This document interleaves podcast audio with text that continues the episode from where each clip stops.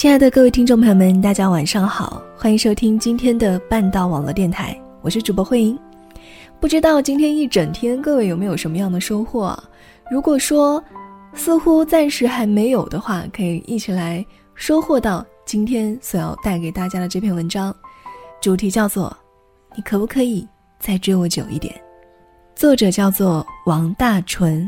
如果说你听完之后觉得非常的喜欢，特别感兴趣的话，可以关注到他的微信公众号“王大纯”。好了，一起来进入到我们今天要分享的这篇文字。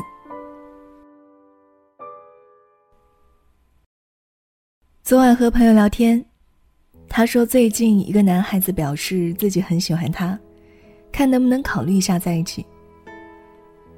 他回答说。可是我们刚刚认识啊，还是从朋友做起比较好，先多了解一下。结果第二天，那个男孩说：“我最后问你一遍，你要不要跟我在一起呢？如果不要，就真的算了。”朋友有点伤心，因为他觉得吧，那个男孩其实还是挺不错的，想要从朋友开始相处看看。如果相处得来，那就在一起啊！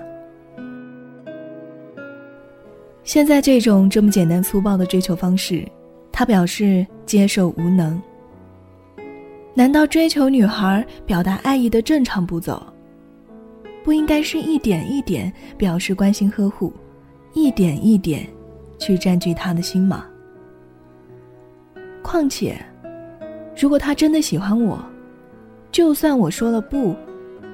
不是应该再努力试试吗？他说：“难道以我们现在这个年纪，已经没有机会从日积月累的相处里看出一个人真心了吗？”十七八岁的时候，我们可以默默关注一个人，努力一步一步的走到他身边，默默的喜欢，静静的陪伴。就算他还是没有看到自己也没有关系，就是心甘情愿的待在他身边，把自己所有的好都从心肺里掏出来，用自己的耐心和温柔编织一夜一夜的失眠。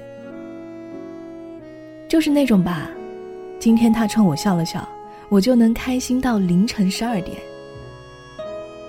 他望了我一眼，整个晚上盯着老师的嘴巴，却处于失聪的状态。那个时候，追女孩，就是风雨无阻的送她回家，帮她背二十斤重的书包，人群里也要把她护起来，探听她喜欢吃什么，不吃早餐攒钱为她买礼物，甚至知道她喜欢小狗，就想尽办法送一只给她。那个时候追男孩，就是天再黑都守在篮球场看他打球。无数个巧合正好与他遇见。自己把一封情书写了一遍又一遍，悄悄塞进他的抽屉。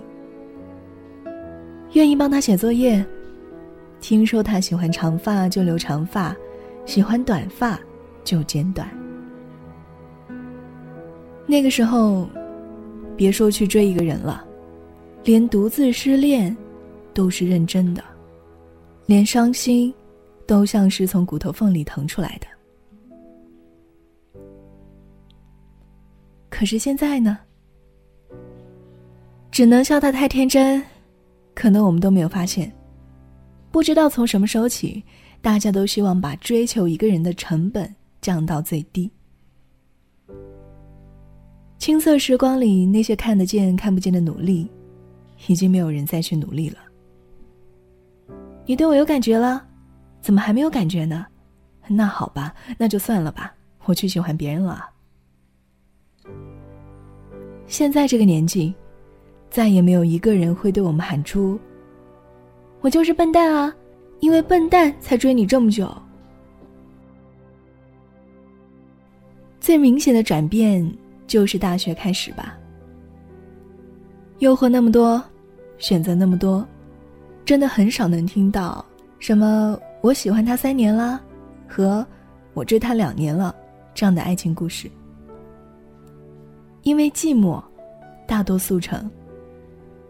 甚至真的喜欢谁，都不肯给这个人慢慢感受自己真心的机会。毕业了更是这样。是因为没有心动的感觉了吗？并不是啊。我们应该又要把过错推到现实和浮躁这个问题上来了。我朋友都有另一半了，我也想快点有。追你一个月已经是我的时间上限了。我想要明年结婚，追你太久的话，万一还没有追到，那我怎么办呢？我很早以前就把对一个人的耐心用尽了，付出越多越容易伤心，我不想伤心了。还有的原因，就是像《失恋三十三天》里黄小仙的老板说的那样：“情义千金，不抵胸脯四两。”或者是钻石王老五魏依然的恋爱观。现在的人，越来越难取悦了。费尽功夫去取悦一个难以取悦的人，不如找一个容易满足的人谈一场轻松的恋爱。要我给你写情书，送花，你加班送你回家，开两个小时的车带你去想去的饭馆，时时刻刻猜测你在想什么，去讨好你，让你开心，下雨送伞，出太阳为你遮阳，连续说早安晚安。半年。抱歉啊，我不想追你了，因为有个人他不用我这样做。我是想搭伙过日子，不是要重走一遍青春期，太麻烦了，就算了。《志明与春娇》里，张志明什么事都不用急，那一套是骗人的。现在，谁不急呢？长大了的人好像人人都着急。谈论到最后，我问朋友：“如果现在让你花半年甚至一年的时间去追一个没有确定结果的人，你真的还肯吗？”他想了想，说：“怎么办？好像我也不肯啊。可是。”我还是想要遇到一个能让我追很久，或者追我很久的人。我是不是很贪心？如果还能有幸遇见你，请一定让我带你走。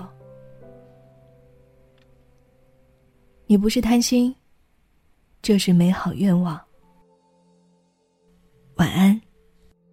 不知从哪天开始，不知道哪一天止。你一直都藏在我心底，时光停心。